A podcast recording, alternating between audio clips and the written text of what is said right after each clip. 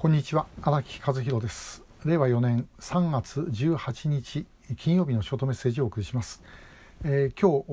日11時からあの長岡で、えー、中村美奈さんに関する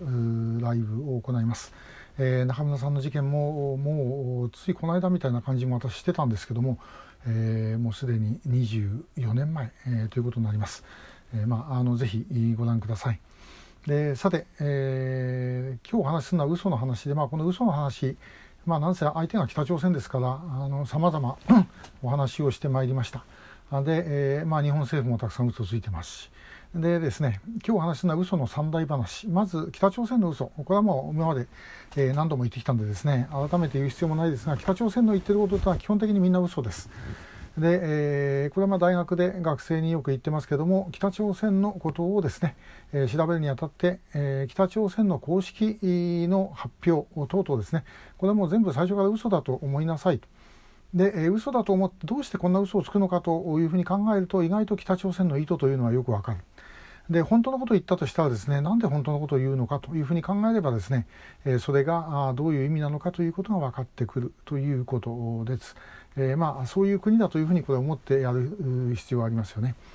でもう一つはですねこれまたあのそのうちちょっと詳しくお話をしたいと思うんですが、えー、拉致における小さな嘘というのがございます。これはですね特定失踪者の中であの何人もの方あるんですが例えば、えー、山本美穂さんなんかは図書館が、あのー、休館日だったのに図書館に行ってくると言って、えー、家を出ていると、まあ、これはあのひょっとしたらですね間違えたという可能性がないとも言えないんですけどもあるいはどっかで誰かにですね、え、会う約束をしてたのかもしれません。今井豊さんもですね、え、制服のボタンを買いに行くっていうふうに言って家を出たと。で、え、これもですねちょっとボタンを買いに行くっていうのも変な話。ですよね。でしかも小銭しか持っていなかったということです。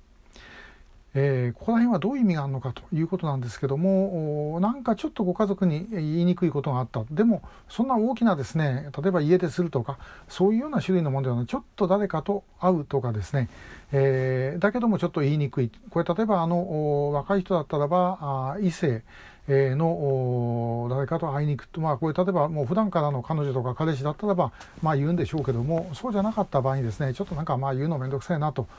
いうことでですねなんかまあちらっと嘘ついて、えー、出ていくと。でその先はもう全然別の世界になっちゃったというようなことおびき出されたということですね、えー、そういうようなことなんかが可能性があるんではないかとこの小さな嘘というのにもですねちょっと我々ずっと注目をし続けているところです、えー、本人が何かの形でおびき出されたということではないだろうかということなんですね、えー、特定失踪者の方見ていただくとそういうことはたくさん出てきます。またそれもですねあのお話しますけどもぜひご覧ください。それからもう一つ、まあ、今日ちょっと皆さんへのお願い、えー、なんですけどもこれネット上にですねあの今飛び交ってる嘘これはまあ前からあるんですけども例えば横田早紀江さんが皇室の血筋の方だとかですねえー、金正恩の母親がめぐみさんだとかですねで、まあ、しまいにはあの横田さんのご両親はめぐみさんとも何回も会ってたと、えー、横田基地で会ってたってですね名前も横田だからっていうのがよく分かりませんけどもそんな話まで山ほど今流れてますねでそれまことしやかに言ってで本当なんですかって私らに聞いてくる方もおられるぐらいです。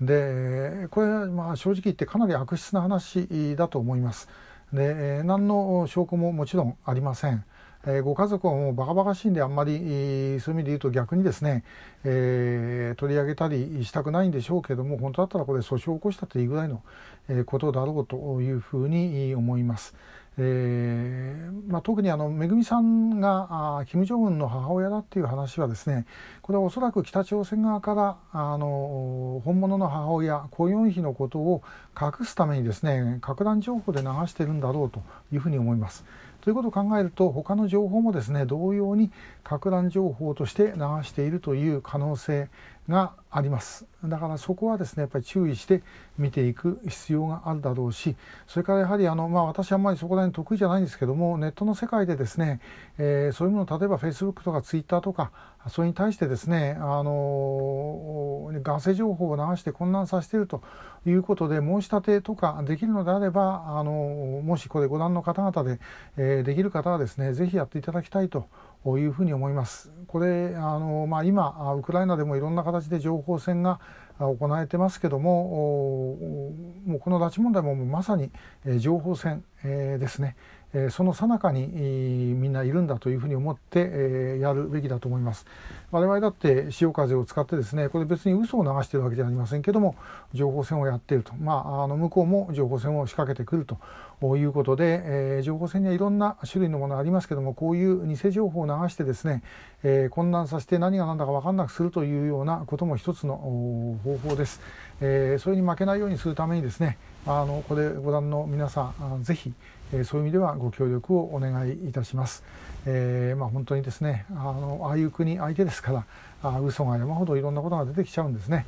えー、私らもやってるとですねなんかだんだんだんだんこう人格的にあのおかしくなってきそうな気がします。まあもうもうすでにおかしいからこういうことやってるのかもしれませんけどね。えー、まあともかく我々は気をしっかり持ってですねそういうものに対して、えー、戦ってい、えー、こうということで、えー、ご協力をお願いいたします。今日もありがとうございました。